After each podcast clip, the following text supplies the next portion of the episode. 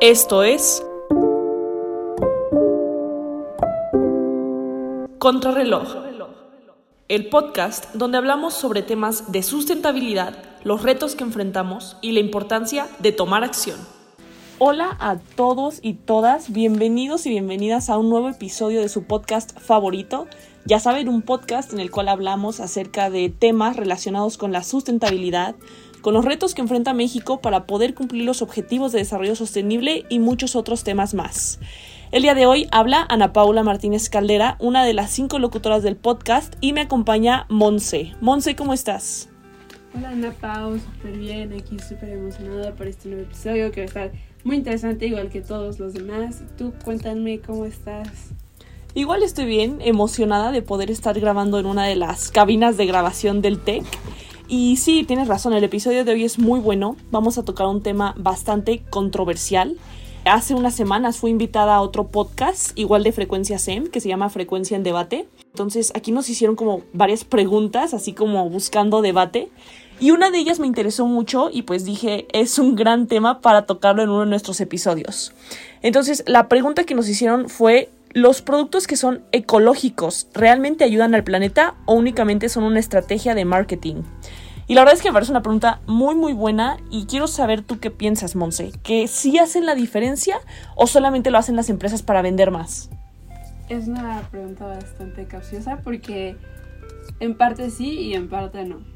No sé si conocen este término de, bueno, que vamos a platicar en otro episodio de greenwashing. Muchas veces las empresas pues Obviamente para ser una empresa socialmente responsable tienen que cumplir con ciertos criterios, ser sostenibles y demás, pero en este caso precisamente que son los, este, los objetos biodegradables, principalmente los, los envases en donde llevan estos productos, sí suelen ser pues biodegradables, ¿no? Pero si lo vemos de una forma un poco más uh, crítica, todos los objetos en esta tierra son biodegradables.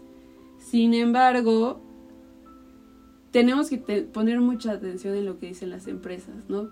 O sea, de qué están hechos estos, estos envases, de qué están hechos estos desechables. ¿Tú conoces de más o menos de, de qué se producen o cómo se producen? Sí, bueno, primero que nada tengo que decirte que estoy totalmente de acuerdo con que todos los productos como tal son biodegradables. Y luego muchas empresas lo ocupan como estrategia de marketing, así de poner biodegradable. Y es como de, a ver, espérate, o sea, todo es biodegradable, ahora sí que el tiempo en el que tarda, eso ya es diferente. Pero sí conozco varias empresas que venden este tipo de productos. Por ahí hay empresas que venden, por ejemplo, alternativas a los cubiertos desechables, que en vez de ocupar plástico ocupan semilla de aguacate y me parece una buena forma para contribuir a la reducción de gases de efecto invernadero. Pero algo que yo comentaba en el programa que te digo que me invitaron es que creo que no es suficiente. No es suficiente con el hecho de que el producto sea, por así llamarlo, ecológico. O sea, yo creo que nosotros como consumidores nos tenemos que fijar no solamente en el producto final, sino en que toda la empresa como tal sea sustentable. O sea, porque el hecho de que una empresa venda un producto ecológico no quiere decir que la empresa sea ecológica. Entonces, sí, o sea, te pueden estar vendiendo un desechable de semilla de aguacate, pero si su línea de producción no se preocupó en reducir sus gases de efecto invernadero, entonces realmente no va a haber el impacto necesario. Entonces yo creo que lo que nosotros tenemos que buscar, te digo, es son empresas que desde que buscan la materia prima hasta el proceso de producción en sus fábricas estén siendo amigables con el medio ambiente, ¿no? ¿Qué opinas de eso? Sí, claro, totalmente de acuerdo. Pero pues ahí también hay como un desacuerdo, pues no, no hay ninguna empresa que sea 100% sustentable. O sea, busques por donde busques, de la industria donde busques, no va a haber ni uno.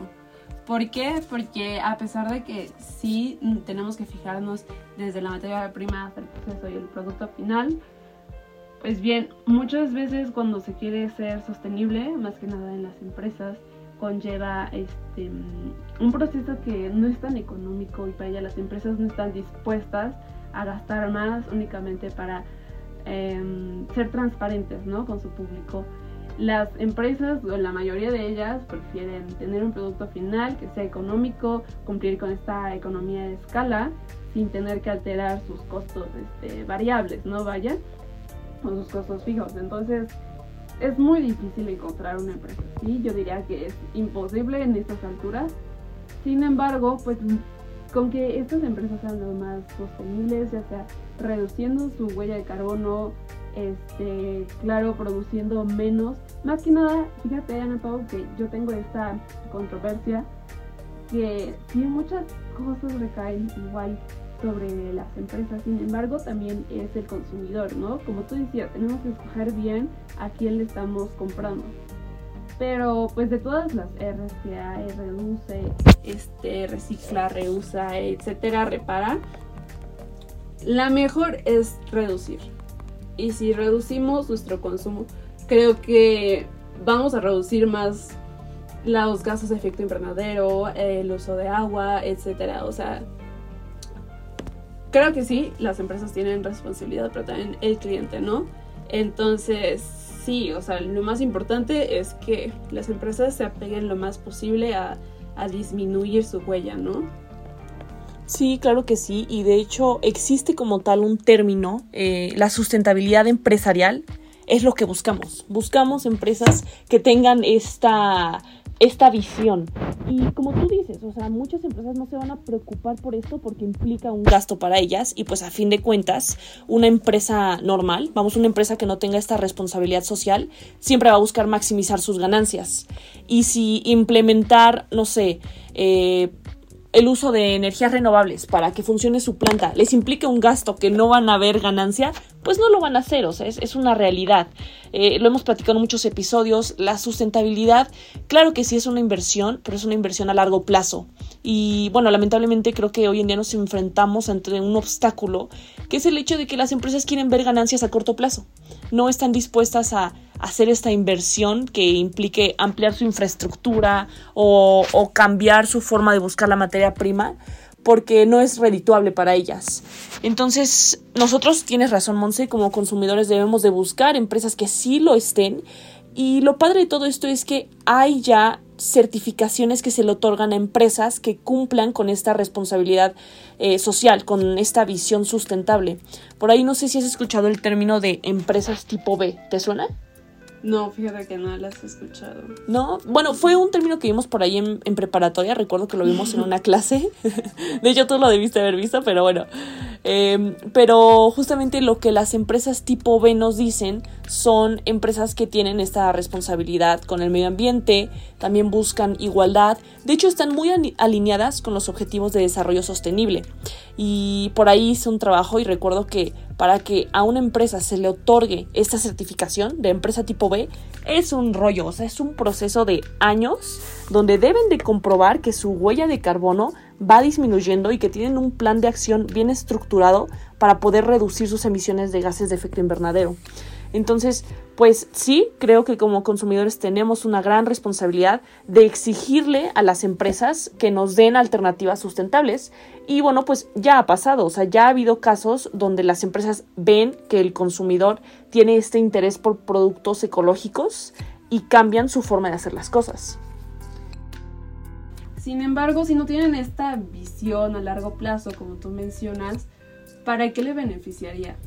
O sea, realmente estaría invirtiendo más de lo que está ganando o estaría perdiendo este, cierta cantidad de dinero. Entonces, pues es un tema un poco controversial, vaya, porque uno como empresario, pues sí piensa diferente como uno como ambientalista, ¿no? Claro. Entonces, pues creo que es importante cada aspecto, como pensar en yo como empresa, ¿qué puedo hacer? Y también creo que también está mal por la parte del gobierno, porque estos certificados muchas veces no son impuestos por obligación, son por simple deseo de las empresas, por simple ambición, ¿no? Y está súper bien, pero estaría súper mejor si las empresas, digo, si el gobierno buscara que las empresas obligatoriamente cumplieran con estos certificados, ¿no? O sea, creo que ahí sí habría una reducción increíblemente grande, ¿no?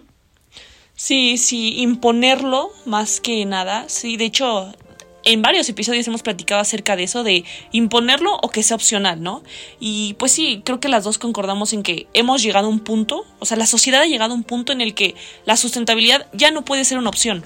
Ya no podemos darnos el lujo de decir, ay, sí, quiero ser sustentable porque me apetece. O sea, no, es quiero ser sustentable porque quiero evitar una crisis climática. Entonces, ante esta situación extrema creo que se necesitan medidas extremas que pues implicarían esto. Y entre otras cosas también creo que bueno o sea el, sector público el gobierno tiene una gran responsabilidad de crear las condiciones en las cuales las empresas se vean beneficiadas. Porque creo yo que si se impusieran distintos incentivos por ejemplo eh, la diferencia de costo no sería tan grande para las empresas. O sea por ejemplo decirle ok si tú nos dices que más de la mitad de la energía que se ocupa para tu proceso de producción de productos viene de energías renovables, te podemos descontar cierto impuesto. Entonces creo que de esta forma sería para las empresas más redituable, ¿no? Como que ya verían más ganancia que pérdida y sería más fácil que empiecen a invertir en, en esto de la sustentabilidad. Sí, claro, tendría que haber un ganar-ganar, ¿no? Exacto. Eso que comentábamos de, pues yo, empresa, ¿por qué haría eso que me estás haciendo? O sea, porque yo lo haría, no me está beneficiando en nada, salvo que soy una empresa socialmente responsable y a lo mejor quedo bien con mi mercado. Pero pues ahí en fuera, como que pues no me beneficia, ¿no? Y bueno, también el gobierno tiene que estar súper atento a esto, porque también, bueno, también tenemos que pensar que las empresas también contribuyen a la economía, pues, de la república. Entonces, pues igual yo creo, en mi opinión, siento que son como aliados, ¿no?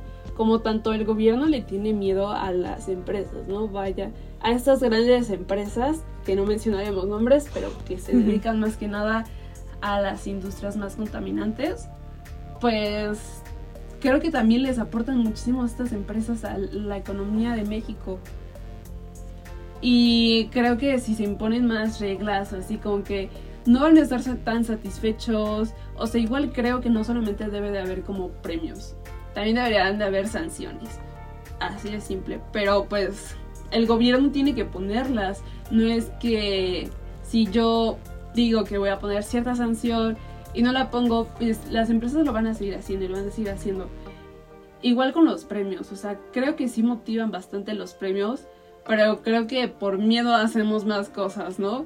Por, ay no, me van a cobrar más, no, me va a pasar esto, me va a pasar lo otro. Entonces, creo que sí, estoy de acuerdo contigo, no, Pau, debería de haber premios o, bueno, beneficios extras para estas empresas, pero también sanciones, o sea, de debería de haber este equilibrio, este balance.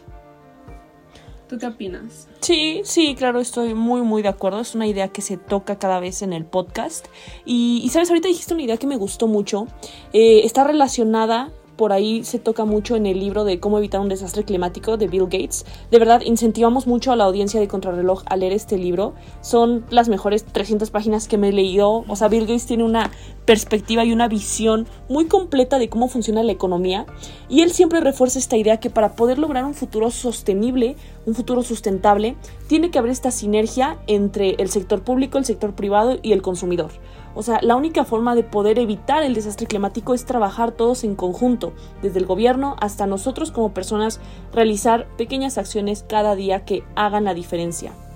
Y pues bueno, Monse, no sé si te parece que ahora lancemos la pregunta detonadora del episodio de hoy. Se le preguntó a la audiencia de Contrarreloj por redes sociales. Ya saben, ustedes pueden ser parte de los episodios, pueden participar para que podamos nombrarlos, nombrar sus respuestas, porque a fin de cuentas nos interesa hacer crecer esta bonita comunidad de gente preocupada por nuestro planeta. Y en redes sociales estamos como contra-reloj-sem. En Instagram los pueden encontrar y ahí se suben las historias con las preguntas detonadoras. Para este episodio lo que se le preguntó a la audiencia es si ellos piensan que el uso de productos ecológicos realmente hace una diferencia. Entonces vamos a ver las respuestas.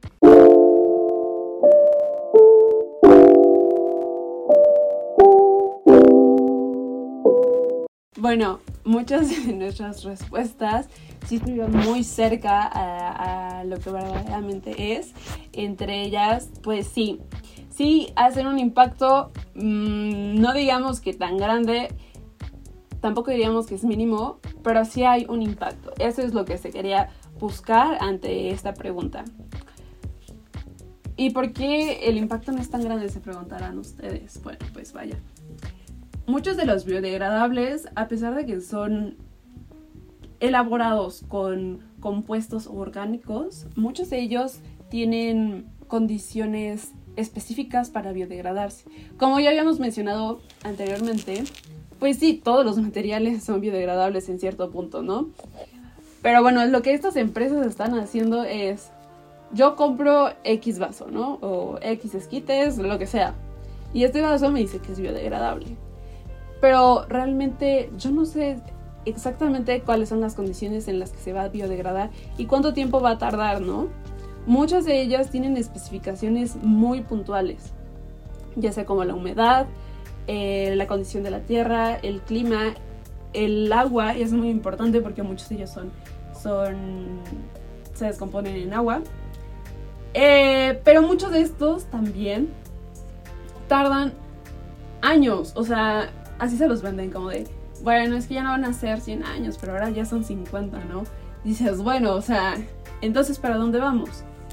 Si son biodegradables, de nuevo, casi todos son biodegradables, sí tienen un impacto, pero no tanto como el que deseamos o el que necesitamos, ¿no? ¿Tú qué opinas, Ana Pau? Sí, sí, estoy de acuerdo con esa opinión. Y fíjate que un comentario que también me gustó mucho, una respuesta bastante informada, debo de decir, le pregunté por allá a un maestro que no se especifica en el tema, pero estaba bien informado. Y justo estuvo de acuerdo con, con, la idea que comentábamos tú y yo al principio de que debemos de buscar, si queremos realmente un cambio, o sea, porque lo que me comentaba este profesor es que los productos ecológicos, claro que sí tienen un impacto menor al medio ambiente, pero debemos de ir un poco más allá, debemos de buscar este tipo de certificaciones. Y justamente él me comentó una de estas certificaciones que ya existe. La certificación se llama ESR, Empresa Socialmente Responsable, y es un distintivo que se otorga por el CEMEFI, que es el Centro Mexicano para la Filantropía y la Alianza por la Responsabilidad Social Empresarial en México.